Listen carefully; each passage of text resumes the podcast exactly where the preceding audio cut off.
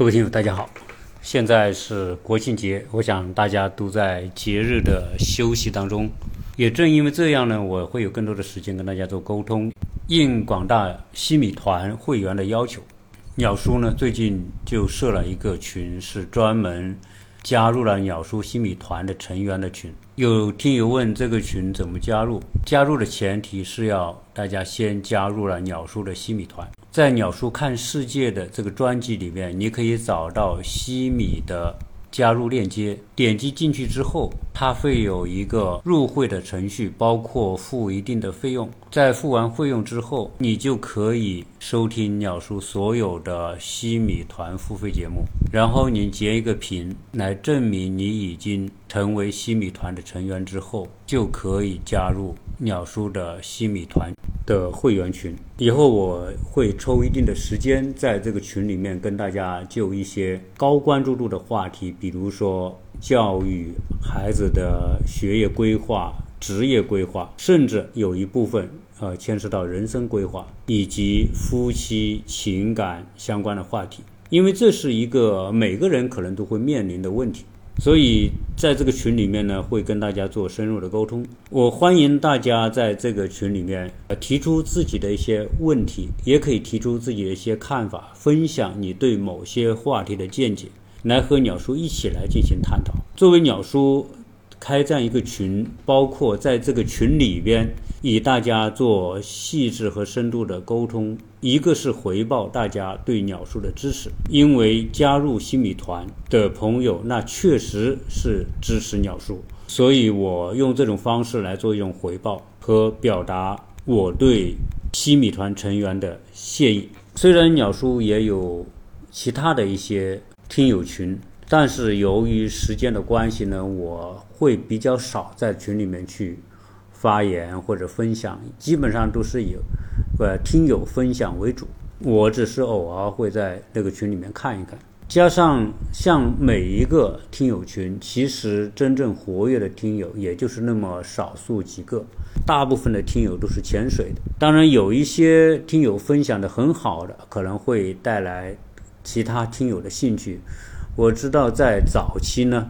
有好几个群，每个群里面都有几个非常热心分享发言，而且很有水平的这些听友，对这些群是有挺挺大的带动的。但是最近呢，可能各有各的事情吧，所以我看到原来很积极分享的一些听友，现在可能也比较少发言了，因此这些群呢，也就变成说不温不火。但我想，这不光是鸟叔的。听友群是这种情况，其实喜喜马拉雅许多的主播所建的群，大体上都是如此。每个人在那个群里面的热情，可能都是一个阶段，所以那些群呢，基本上也只能是顺其自然。如果大家有积极分享的，可能会对那个群有很好的带动；如果是分享的少的，可能一些群也就沉寂下去了。但是鸟叔新建的这个西米团的会员群，我会更多的参与，而且我会以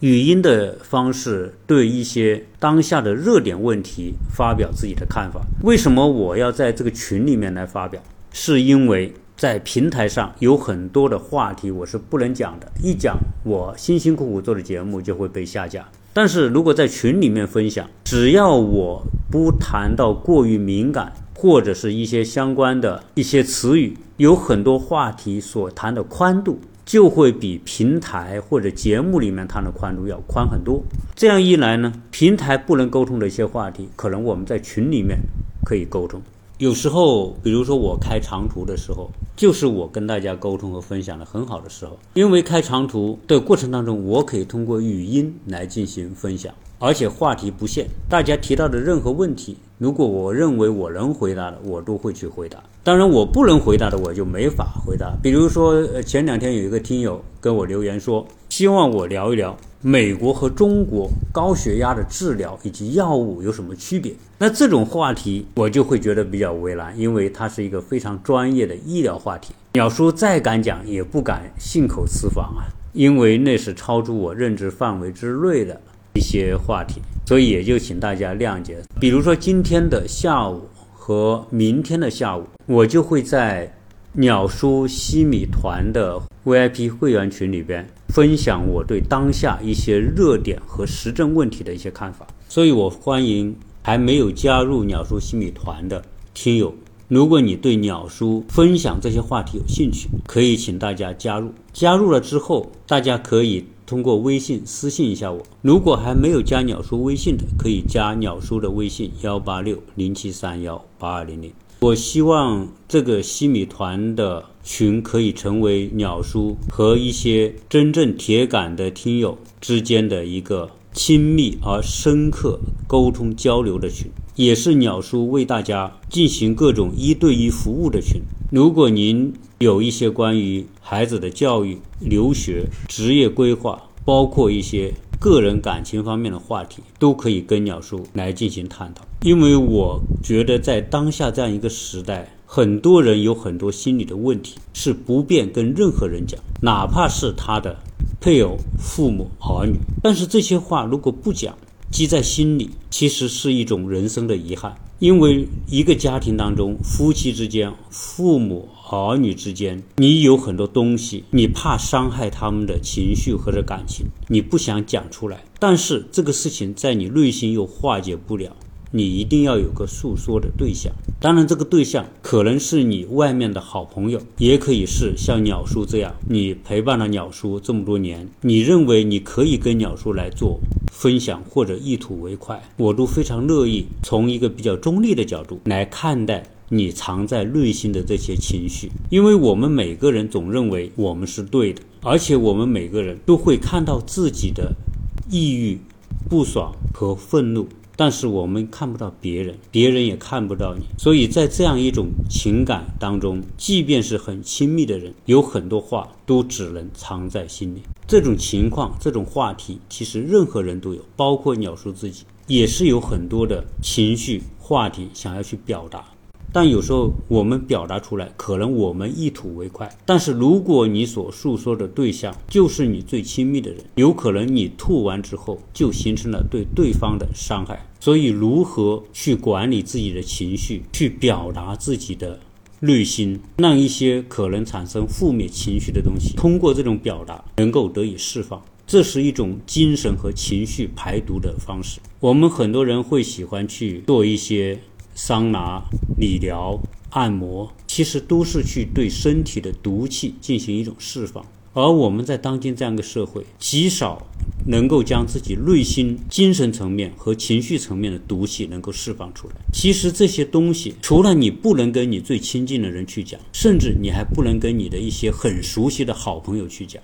因为有些东西都是难言之隐，说出来有时候觉得难为情。所以鸟叔通过这。这么多年做节目和大家所建立的这样一种信赖和信任关系，我希望可以充当这样一个角色。我这个角色其实很多时候跟大家是没有谋面的，但是从声音、从思想和表达又是那么的熟悉。所以，如果你有一些什么话不想跟任何其他人讲，包括你身边的好朋友，如果你觉得很难为情，其实都不妨可以跟鸟叔说一说，因为鸟叔并不知道你长得啥样，也不知道你的年龄，只知道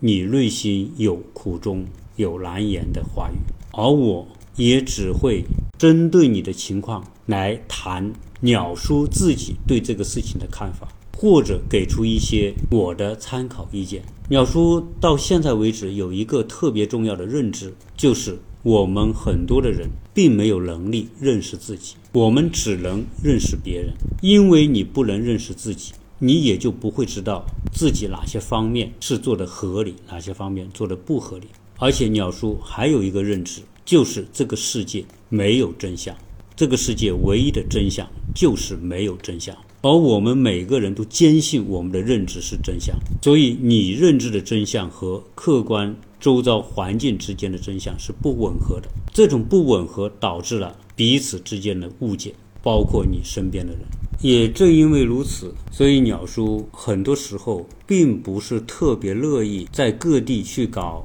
线下的活动。我与听友之间保持一定的距离，我们更多的是建立一种精神层面的通道。而不是线下关系的那种熟悉。在现在这样一个时代，什么东西最重要？我个人认为，就是人与人之间的信任是最重要。我看到很多听友跟我留言，包括在微信当中跟我请教一些问题，都是基于这样一种信任，所以我倍感珍惜。这也是我为什么要开通西米团的群，通过一种比较特殊的方式来为大家做一些服务。我在美国的时候，带我的孩子去见过心理医生，因为在美国见你心理医生是一个非常平常的事情，而且很多美国人并不回避自己存在的心理问题，而且在很大层面上找心理医生咨询是可以把自己从某种困境当中带出来。而且，其实我们每个人都知道，人人都有一本难念的经，人人心里都藏着。不敢或者不愿意示人的东西，而这种东西就是我们精神层面的一种毒，它降低了我们的人生品质，也降低了我们对人生意义的重新估值。在美国，好就好在找心理医生是一种正常的需求，就像我们中国人在国内去洗个脚、去按个摩一样。但是在中国，有很多人很排斥心理医生。认为去找心理医生就等于告诉别人我有心理疾病，所以这样一种错误的认知，使得很多人可能医生都难以将一些内心的有毒的情绪表达出来。我记得我在过往的节目当中聊过一期，就是有一个家长，他的儿子考到美国很有名的一所大学，但是当他进入大学第一年就跳楼自杀。所有的人听完我那期节目，都觉得非常的感慨，也为那个孩子非常的可惜。他可才是十八岁，长得高大帅气，热情阳光。但是这样一个人，为什么会在这样的黄金年华选择结束自己的生命？肯定有他内心的压抑、自闭或者是困惑。如果他平时有一个可以很好沟通、无话不说的对象，可能他不会做那样一种选择。当然，鸟叔不是说我有能力做心理咨询，但我想我最少可以和你一起，在面对你的问题的时候，从不同的角度去看这些问题，通过变换角度找到不同的认知，甚至有可能同一件事情从你的角度看和从我的角度看会得出不同的结论，而这个不同的结论有可能就可以把我们从某种困境当中。带出来，所以我不是说我能起心理医生的作用，但是我想我可以从一个第三者的角度去比较公正和客观的来看你所遇到的事情。可能有些事情是你做的对，而你周边的环境没有给你合理的回应，也可能就是因为你本身就做错了，但是你并不知道你错了。我想，在当今一个经济繁荣、人们生活变得很丰富、享乐特别多的这样一个时代，其实人人可能表面都非常的快乐，但是他内心所积压的问题也一定是同步的增长。所以，鸟叔用了五年多的时间所做的《鸟叔看世界》这档节目，非常有幸能够认识世界各地的朋友，这些朋友成为我精神世界的一部分，也成为我的。一种人生价值和责任，所以在这里，我也非常恳请我的这些听友，在听完节目之后，对我的这个专辑给予留言和评论，也欢迎在每一期节目之后留下你的观点，并且分享给你的朋友，这个对我特别重要。也欢迎大家加我的个人微信：幺八六零七三幺八二零零，祝大家节日快乐。